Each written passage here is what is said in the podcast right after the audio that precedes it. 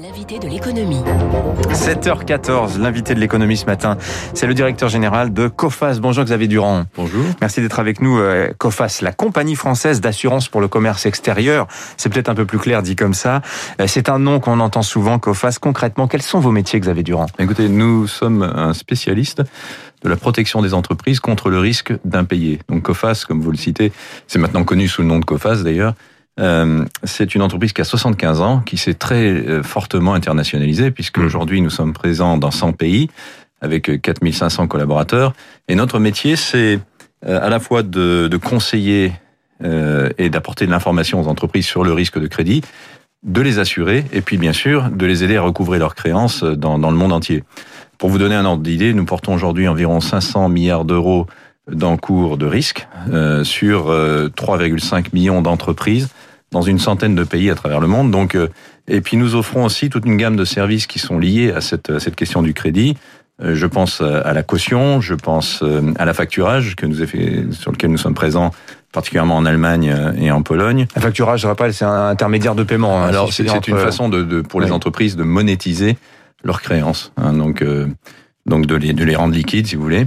Et puis euh, et puis nous sommes aussi euh, impliqués dans le risque politique, hein, puisque nous nous assurons le risque politique à travers à travers le monde entier.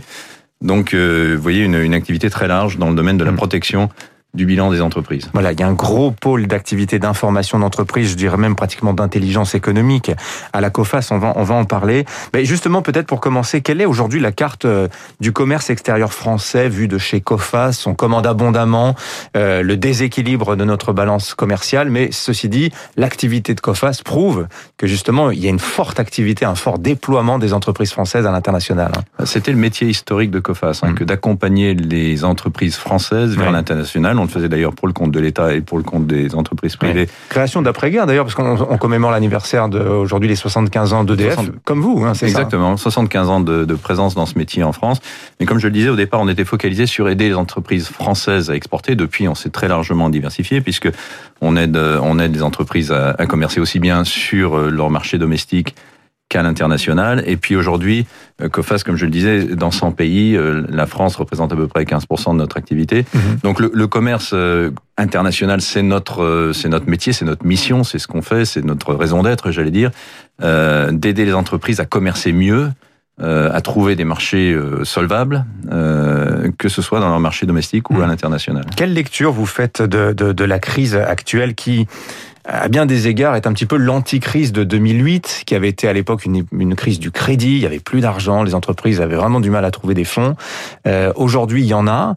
En revanche, c'est vraiment cette panne d'activité euh, qui, pénalise beaucoup d'entreprises. hein. Comme vous le dites, euh, 2008, c'était une crise du crédit. hein, euh, que paradoxalement on a résolu en augmentant le crédit. Euh, 2000, euh, 2020, c'est une crise sanitaire. Donc on a enlevé l'aléa l'aléa moral, si vous voulez. Euh, et, et donc je pense qu'il y a une réponse coordonnée des gouvernements à travers le monde qui a été sans précédent. hein. On a injecté pratiquement 15 000 milliards de dollars dans les économies sous forme d'aide directe euh, aux entreprises, sous forme de prêts, sous forme de euh, d'aide à la consommation. Et donc ça, c'est c'est ce qui fait la grande différence, c'est qu'on a une crise maintenant dans laquelle il n'y a pas de crise de liquidité. Il y a encore augmentation de la dette, donc ça c'est c'est clairement un sujet, mais mais il n'y a pas de crise de liquidité à court terme, et donc on a une, crise qui, si elle a été beaucoup plus importante en profondeur, le, PIB mondial en, en 2020 a chuté de 3,5%, c'est sans précédent depuis depuis la dernière guerre. Euh, pourtant, euh, il y a un décalage entre, si vous voulez, l'aspect macroéconomique qui est spectaculaire et un impact microéconomique qui a été très largement amorti, je dirais, pour l'instant, pour, euh, pour les entreprises. Alors, je le disais, COFAS c'est un grand producteur d'informations. Euh, vous faites de l'information d'entreprise. Euh, par exemple, euh, vous, vous êtes capable aussi d'estimer pour une entreprise, eh bien, euh, euh, ce que vaut un fournisseur, de l'information, de l'évaluation pays. Alors justement, je regardais la dernière carte établie par COFAS, la carte du monde. Il y a beaucoup de jaune, il y a beaucoup de rouge, il y a beaucoup même d'écarlate sur la carte du monde en ce moment. Euh, le monde, est- c'est le lieu de tous les dangers en ce moment Le, le monde est pour les le- entreprises? Le, le Ouais. monde, si vous voulez, on, on observe une montée des risques, hein, on peut le dire comme ça, euh, sur, sur, sur de multiples fronts. D'abord au niveau international, on voit bien que que ce soit d'ailleurs sur la question des vaccins, comme sur la question de la taxation, comme sur la question de de, de l'accès aux ressources, il y a une compétition mondiale qui est féroce. Euh, il, y a des il y a des tentations de, de protectionnisme qui sont importantes hein, de, de, multiples États.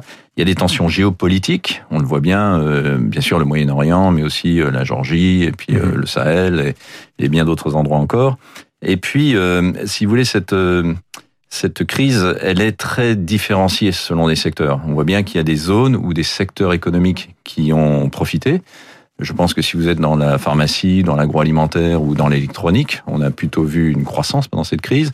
Euh, on a vu des secteurs très impactés, la construction, le, la chimie, puis ça, ça rebondit, ça rebondit très fort. Il y en a d'autres comme le tourisme, l'hôtellerie qui seront impactés pendant très longtemps. Et sur le plan géographique, c'est pareil. Vous avez euh, la Chine qui a poursuivi sa croissance, les États-Unis qui vont retrouver d'ici l'été le niveau de croissance d'avant crise, et puis pour l'Europe, mmh. eh il faudra attendre 2022.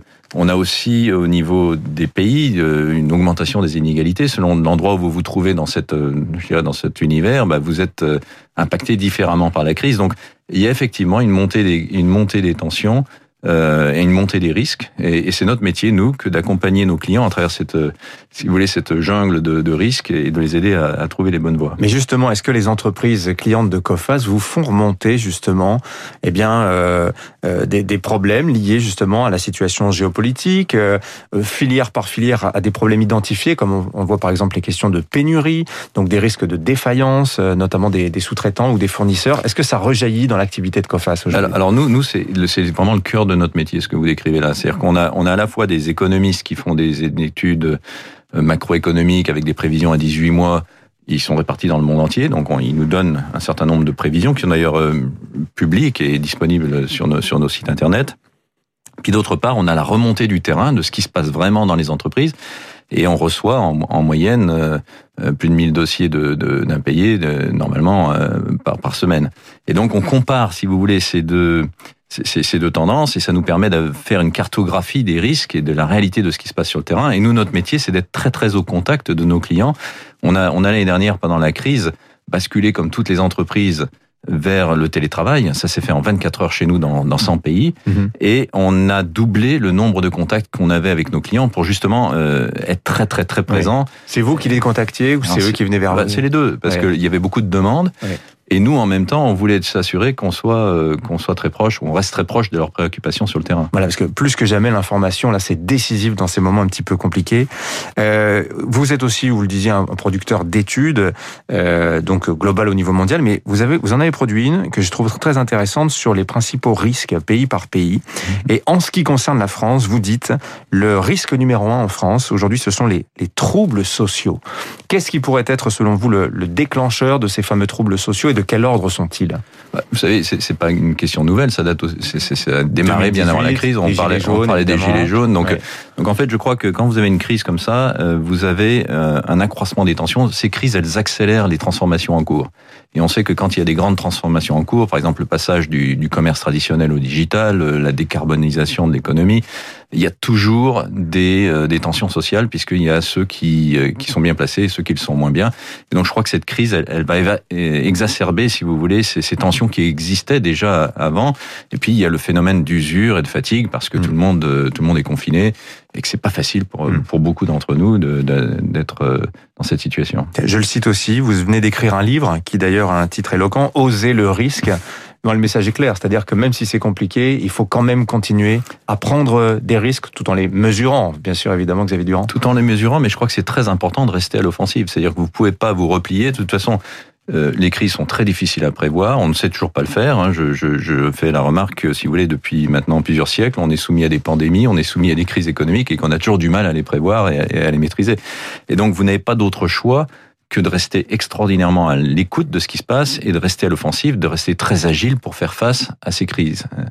Et c'est un peu l'objet, si vous voulez, du, du livre, c'est de dire comment est-ce qu'on fait ça? Comment est-ce qu'on peut y arriver quand on est chef d'entreprise à, à, créer cette culture qui va pouvoir saisir les opportunités? Il y aura toujours des opportunités qui vont se présenter et éviter de se retrouver dans un corner, si vous voulez, euh, dans, dans, ces situations-là. Voilà, c'est devenu un petit peu impensif, mais vous savez, en chinois, risque et opportunité, c'est exactement le même mot. Ben voilà. Merci Xavier Durand, directeur général de COFAS, médaille d'or de musique classique du Conservatoire. Tiens, je, je, je le précise aussi, puisqu'on est sur Radio Classique. Merci d'être venu nous voir. Merci. 7h24, les titres de la presse dans un instant.